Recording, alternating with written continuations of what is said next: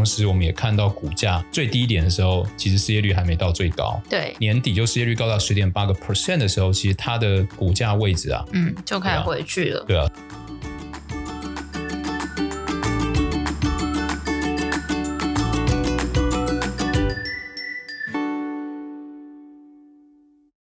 大家好，我是 Hugh，欢迎来到 Hugh 说财经。我是 Sarah。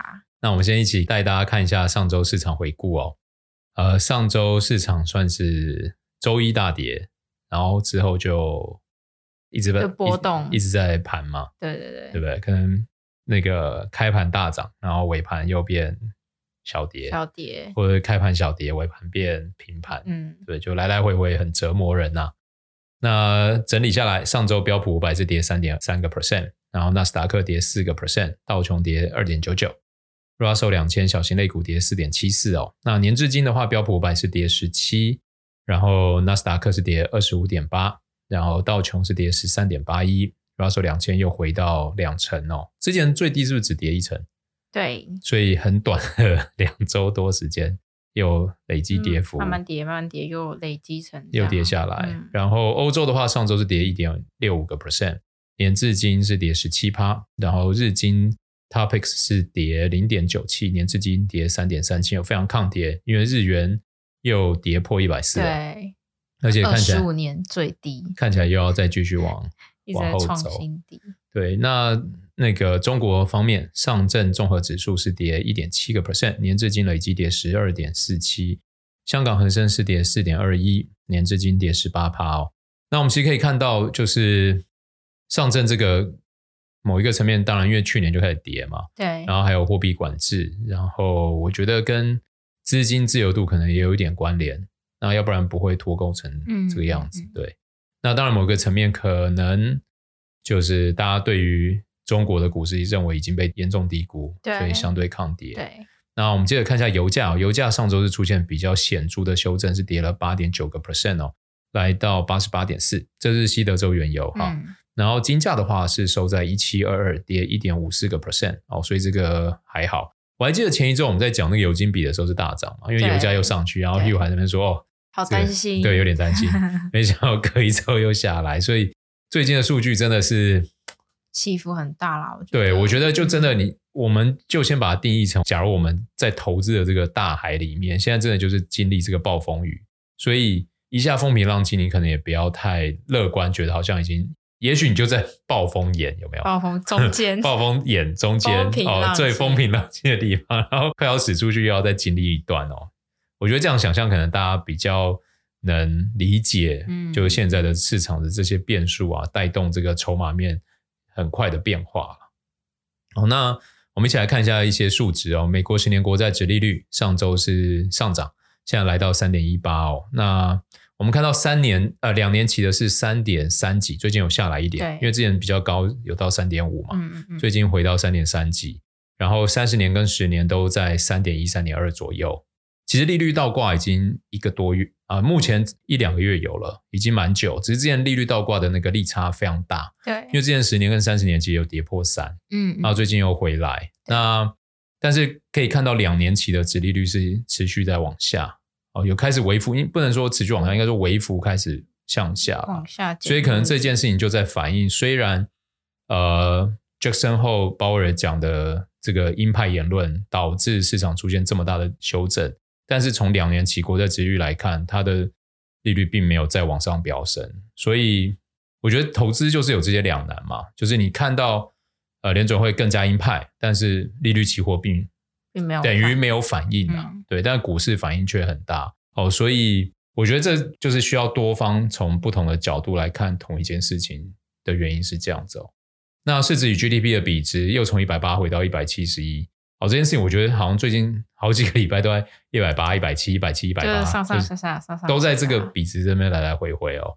然后大型股与小型类股的比值，上周大型类股终于比小型类股好，那这件事情。Hugh 不觉得是好事，因为代表这个资金往大型的去对比较保守嘛，嗯、变保守。因为之前小型类股好，就某一个层面就意味着，就是一些投机性的资金其实是还是在追捧这些小型类股。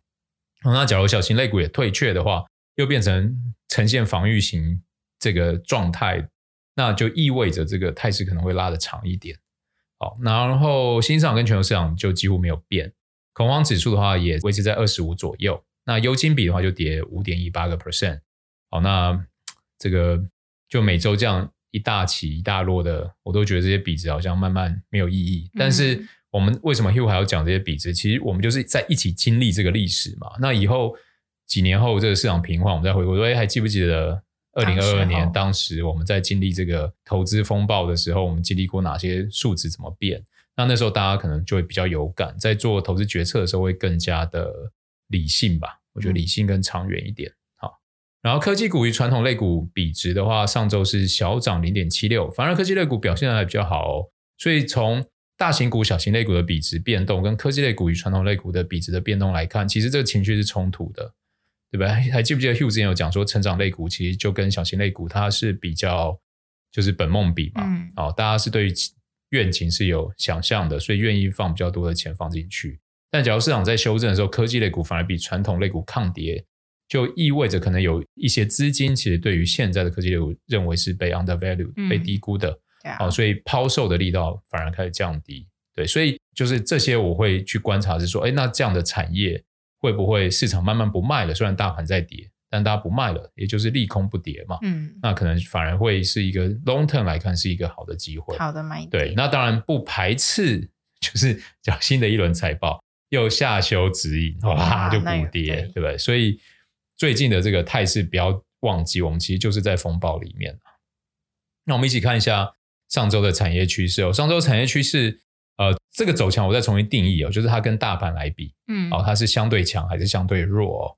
那周相对大盘走强的有金融、公用事业、核心消费、非核心消费、医疗保健跟通讯媒体哦。那比较特别是非核心消费跟通讯媒体，之前月一直在走弱，那像他们周可能开始相对大盘有走强，这就可能会符合刚刚前面提到的，就是大盘在跌，它已经因为被 undervalue 了，大家已经不太想卖了。那这个不太想卖，不意味着未来会涨，只是说现阶段大家的心情是不太想卖，对，对，未必是它就变强哦。那周走弱的有资讯科技、原物料、不动产、工业跟能源哦。那大家要注意的就是原物料、不动产、工业跟能源之前的这个月是走强的，所以假如周走弱的话，可能会带动一个态势，就是长期有可能会联动月也变走弱这样子。那它。假如要相对大盘月也走弱的话，就意味着它的未来可能会相对弱势一些。好，那我们看一下 ETF 的金流哦。ETF 金流产业相对大盘走强，金流也增加的有公用事业、金融、核心消费以及工业哦。然后那个产业相对大盘走弱跟净流减少的是资讯科技跟非核心消费而。ETF 这个我们都是看月的数据，那刚刚前面我们看产业是看周的数据，所以这一来一往是。想要提供给听众朋友们去想象，就是假如说你现在有一些投资部位是像 ETF 是相对大盘强，但是周的产业开始走弱，这时候你可以去想象说，呃，在这个 timing 点，你的投资组合、你的资金配置，好，需不需要把可能会走弱的做一些调整？对，要不要做调整？嗯、或者是，哎，你今天想要加仓，但是你看到。它现在的月是，就说 ETF 的月是走弱，但周开始走强，可能也许就会是一个进场的点，嗯、对对对。但是这个变数还是很多啦，就像我刚刚讲的，月走弱，周走强，可能它只是没有被卖，嗯，不代表大家都在买它，对，就是一个参考的，对，所以所以回过头来，Hugh 这时候会加入一个要素，就是时间的要素。比如说你今天是看的一个月、三个月的话，那刚刚讲这个论述你可以做，但假如你今天。不想要烦这些事情，我就是想看一年三年，那就等 ETF 也走强，周产业也走强，就是一切对大盘都相对强的时候，讯号比较明确的时候，那你再进场。对，我我的想法会是这样子。好，那我们来看一下分析师的看法。好，我们来接着跟大家聊一下这个联储会 QT 本周将就九月要开始加速了嘛？好，市场可能会开始感受缩表的含义哦。那简单来讲，就是美联储在六月启动缩表，那六到八月每个月缩表上限是四百七十五亿美元，而这个数字将在九月，就这个月把上限调高到九百五十亿哦。那这九百五十亿里面包含两个，一个就是它会购回六百亿的美国国债，以及三百五十亿的 N B S，就是抵押贷款证券。好，那这九百五十亿大概占资产的总规模的一个 percent。也就是说每一个月就回购一个 percent，对，慢慢的，它的资产负债表每个月就会瘦身一趴，嗯嗯，缴了一年就瘦身十二趴，哇，希望我的体重也可以跟这个缩表的状况一样哦。那这件事情会带给市场什么影响呢？一个就是因为美联储它会全面减持这些部位嘛，所以减持是什么意思？它就把它卖掉，对，所以卖掉的时候，市场就会出现很大量的这些债券供应。那随着美联储加息的步伐可能会放缓，以及美国财政部继续增加国库券发行规模，将吸引投资者远离做之前用来避险的这个我们之前有说过的逆回逆回购，嗯。啊 RRP 重重新重返债券市场，就国库券啊、国债啊，然后或者是 NBS 嘛。对，好，那这件事情就是他当年准会开始缩表的时候，对于流动性势必会有些冲击。那我们看一下不同的机构对于这个流动性的冲击的看法是什么？像野村证券，他们就认为这个冲击影响是大的，因为第一个就是他们认为过去两年联准会的 QE 现在要转向 QT，就是宽松要转向紧缩啊，是。对政治上是第一个很难嘛，因为民意就像我们大家为什么要一直聊，就是因为这件事情很好像影响很深远，好，所以政治人物其实要做这些决定是不容易的。嗯，然后再来就是野村认为这件事情对经济上其实是并没有那么有效率，因为要支付过去 QE 带来的经济成本，对，但是就是在江湖上混的总是要还的这种概念。然后也有机构认为影响并不会太大。像市场研究公司 The Ritson 就认为，每周甚至每月的国库券持有量对市场供应并不会有影响。更应该令人担忧的是，美联储在日常操作中可以借给交易商的证券减少了，这将阻碍交易商补仓的能力，并推高其在回购市场上的借款成本。这件事情，呃，其实会影响，就是像一九年金融机构的隔夜拆款利率会提高嘛？哦，对对。然后还有零八年金融海啸前隔夜拆款利率也提高。嗯那只是一九年，我们没有看到后续的发展，是因为疫情就来了，所以并不知道到底那时候其实有没有金融危机是不知道，嗯、因为后来就就疫情危机嘛。好，然后再另外，中金认为美联储此次缩表相对加息十分没有存在感，因为初期缩减规模很有限，不仅慢于预期，也占整体持有证券规模非常小，因为一个月一个 percent 嘛，就慢慢来，对，慢慢来。那根据中金的测算呢、啊？缩表规模相当于影响不到五十个基点的加息，五十个基点就是零点五帕。对，好，那他觉得影响不到零点五帕，算等于没有影响。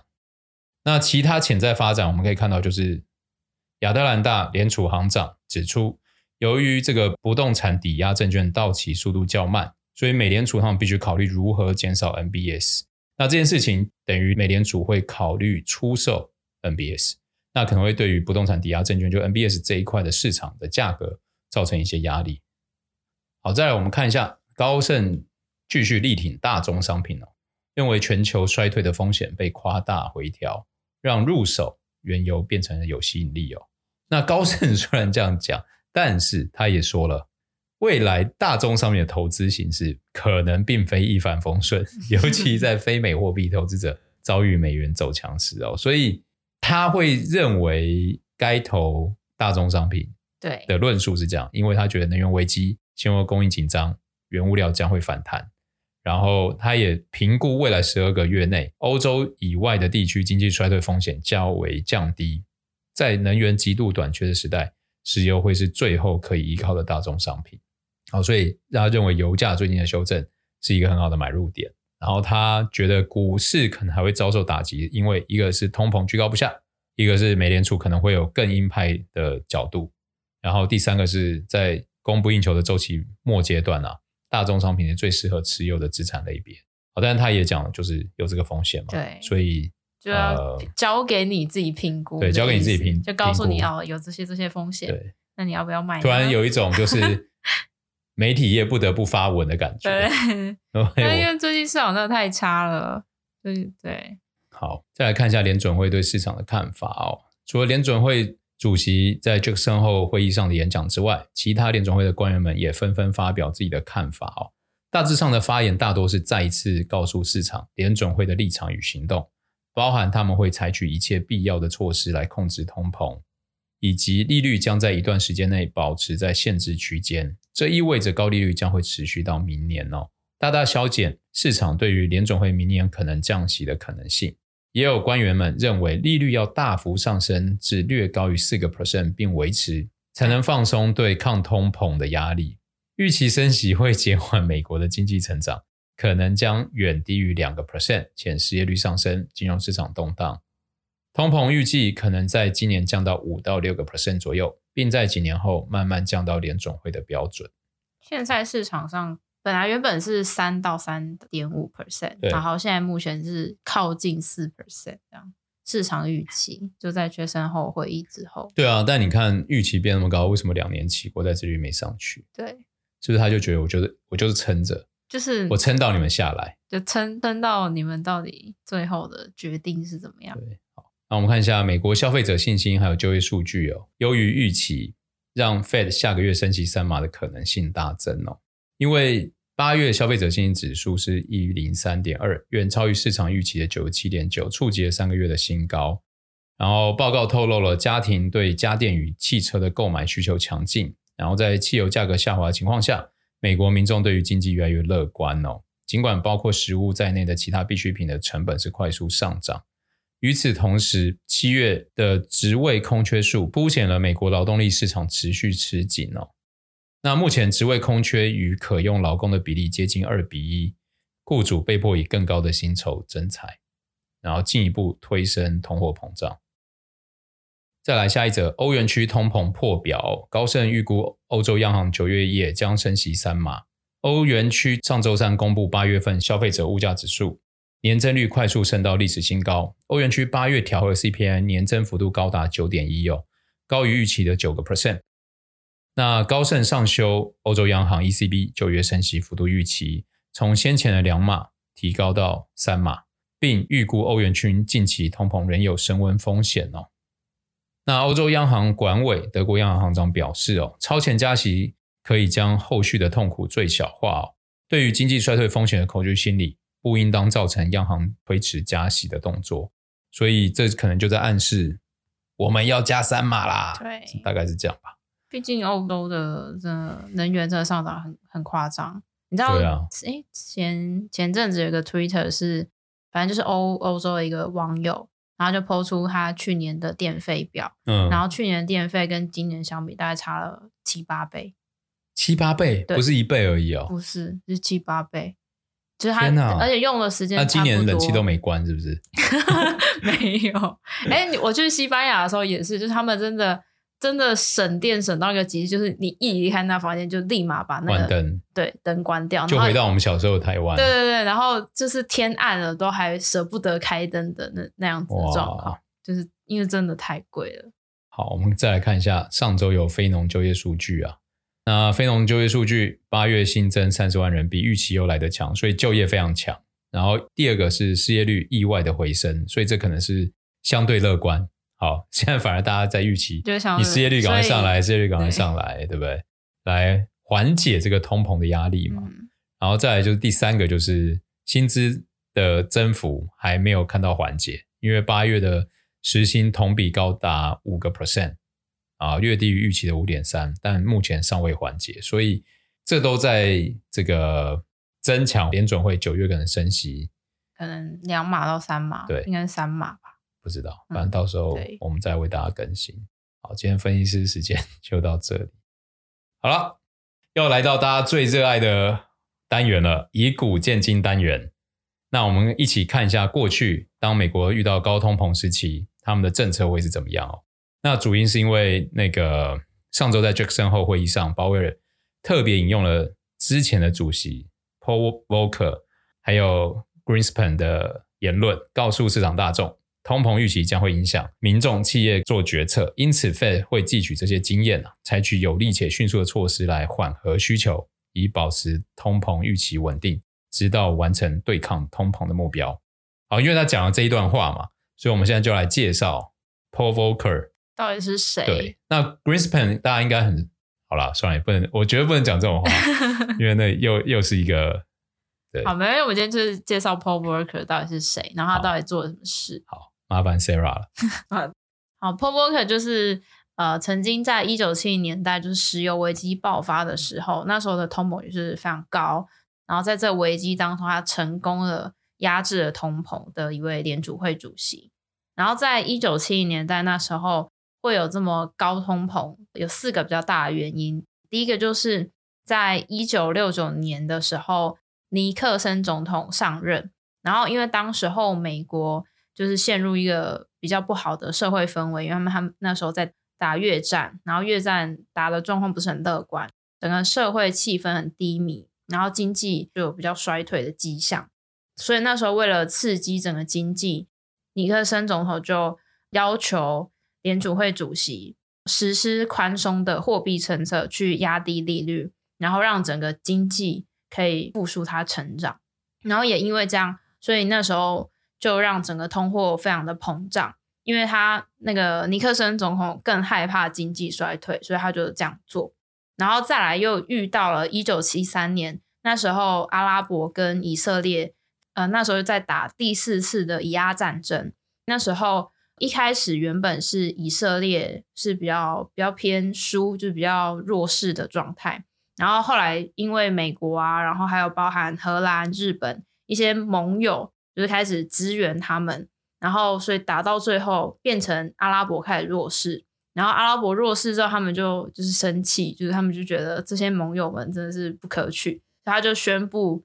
就是因为阿拉伯是整个 OPEC 组织，它是算是 leader，所以他就宣布说要提高百分之七十 percent 的油价，然后要减产石油，然后所以那时候在一九七三年的时候，整个石油的价格就从三美元涨到一桶变成十二美元，然后再过几年之后，一九七九年又爆发第二次石油危机，是因为第二大石油的输出国伊朗。他们就是自己内部发生革命，然后所以他们也停止整个石油的出口，所以又让整个石油供应短缺。然后那时候的石油价格从一桶十三美元直接暴涨到一桶变成三十四美元。然后如果我们用现在的通货膨胀调整之后来看的话，那时候呃是将近一桶要到一百三十美元，就跟今年三月的时候一样。对。但是大家可以想象，就那个时候是从好便宜突然突然变翻四倍，对对对，然后翻完以后之后又再翻几倍的状况，嗯，所以才造成通膨变得这么严重。嗯，然后还有一个原因是，美国那时候在第一次世界大战之前，其实美元并不是国际的中心货币，那时候是英镑。对，一开始是英镑，日不落国的英镑。对对对，开始讲古讲历史，比较好玩吗？然后后来，他们为了要让美元在社会占有一席之地，所以他们就呃发了一个体制，叫做布莱顿森林体制。那它代表意义就是美元跟黄金是直接挂钩的。然后美美国那时候就承诺各国，你可以用三十五美元来换一盎司的黄金，就促进整个国际去使用美元。对，然后让美元在整个国际流通。但是毕竟黄金是有限的，对，这大家都。其实现在我们回过头来看，会觉得这个政策是有一点荒谬，对，有点 stupid 的。但是我们要回想，因为现在我们资讯很发达，嗯嗯，当年是一个航海时代，对，然后飞机都还不太好飞的时候，嗯嗯。嗯，然后更不用想，就是你现在，比如说你要汇款到美国，就很你今天按你你今天电脑按下去，你可能晚上就到了。那以前根本不是这样，以前可能按完要一周，以前还要那个啊汇票啊，对 对。对，你你还要抵押，就是很多信用上面的这个问题，所以在那个年代，大家第一个要解决的是什么？就是信用问题。嗯，所以美国才推出就是 OK，我要确保我美元的信用，对，所以我就让美元挂钩黄金嘛。嗯嗯，那就像你看之前比特币一样嘛。对，也是他要解决信用问题是什么？先跟美元挂钩？不是啊，他不可篡改啦。哦，但后来跟美元挂钩，他没有挂钩，那是因为那个那那又是好，那其他故事。那个 那个，哎，我们之前有讲过吧？还是有啊？有啊，对啊，有讲过啊。但是他想要 USDT 啊，美元一比一，不就是要坚定他的信用是一样？没有，就是因为那样，我才觉得这是骗局。当然，它不可篡改就有它的价值，对，因为它不可篡改嘛，就是。物以稀为贵，但只是说它的价格到哪是一件事情，价值是一件事情嘛。嗯、有价值要换成价格的时候是另外一件事情。那但是当 USDT 进来的时候，它就是让它好容易定价，有价格，嗯，但是它的价值，我觉得就开始打问号。我应该是这样讲吧，哈、嗯。那啊，我们回过来啊，到一九五一年的时候，那个美国的黄金储备量已经从占世界的四十七个 percent 降到三十四个 percent，所以他们就做了一件事情，既然大家都已经有美元了，嗯，那我们就可以不用挂钩了，对，我们就就脱钩，对。那大家要知道，其实美元脱钩黄金这件事情，才是资本市场开始蓬勃发展的根本。嗯，因为就代表什么？可以开始信用膨胀，对，可以开始借款，对。然后在未来债券市场的起源，因为在这个时候，大家就是国债，呃，国债可能都还没出来，嗯，对。后来国债完，然后开始企业发债，对，债券市场蓬勃，其实才是。资本市场最重要的推手，其实大家都以为是股市，其实不是，是债市哦。嗯，早年的时候，债券市场的那个日交易额其实是远多于股市的。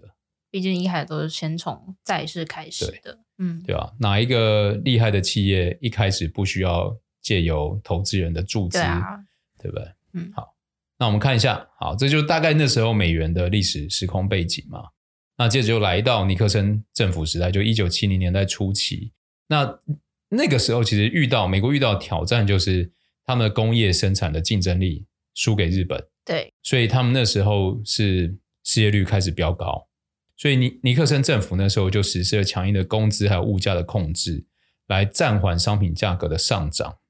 然后一九七零年代的时候，那时候的 CPI 一度是飙到十四 percent，就是很高很高。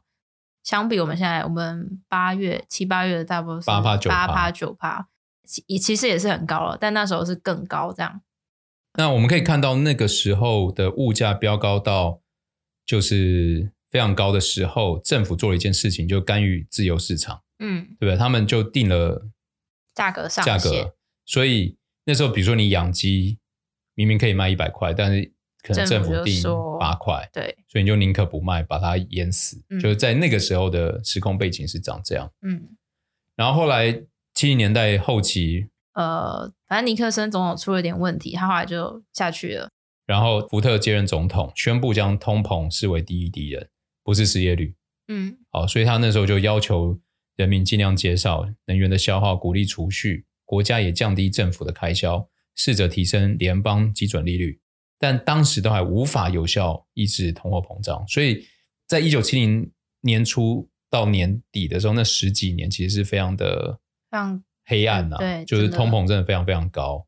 那直到一九七九年，第二次石油危机又发生，新的联准会主席就是主角要出来了，就是 Paul Volcker。对，他前前后实施了非常多的政策，但通膨还是无法起色。他真的做很多就是尝试，对，直到他做了一件事情，叫做紧缩性货币政策，才正式算处理了这噩梦般的通货膨胀。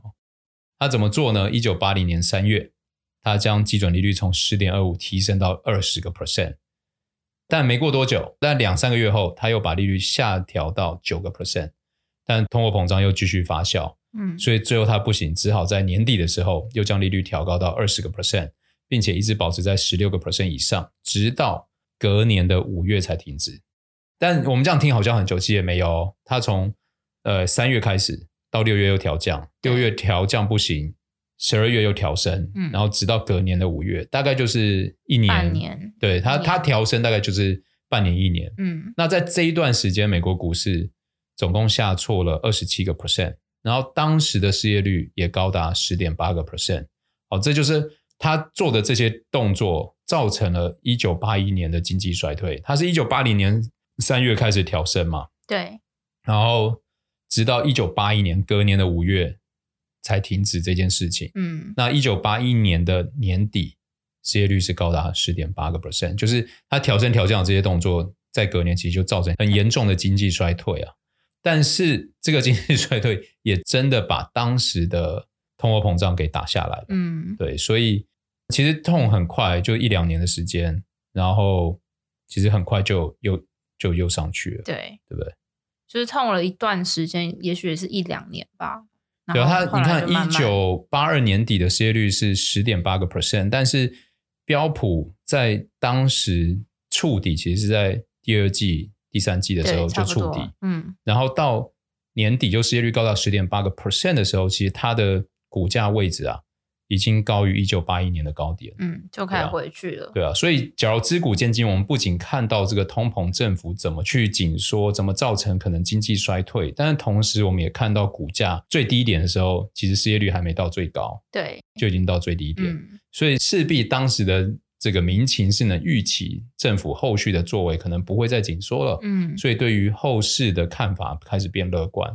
所以你看，我们刚刚在重申失业率最高的时候，其实股价已经重返荣耀了。对对，所以现阶段虽然大家是恐慌、是紧张，嗯、但是我们还一开始有讲到一些股票，可能大家不再卖了。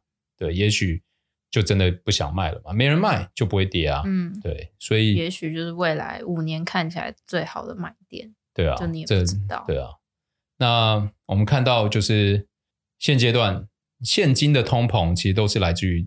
跟一九七零年年代很像嘛，资源的短缺，嗯，战争导致油价的飙涨，进而推升物价，然后而且之前也都实施了宽松的货币政策，让市场拥有大量的资金，而引发了这个通膨，嗯，那不过从目前的数据来看，如果六七月的 CPI 年增率确定触顶的话，那这一波最高的 CPI 就是八点五，但一九七零年代 CPI 最高是来到十四个 percent，那至于油价，一九七三到一九八零年。那时候的油价涨了十一倍，创下当时历史新高。废话，没有东西涨十一倍是不会创下历史新高的。嗯、那过去两年，我们的油价从低点到高点，大概就是涨两倍，也没有还没有突破零八年金融海啸前的历史新高。嗯、哦，所以一九七年代它的通膨是遍及各个产业，因为它就一层一层一层影响。那现在是从能源啊特定几个产业开始影响，嗯、所以假如。政府可以快速的出手，把这个利息紧缩拉上来，对，然后通膨减缓以后，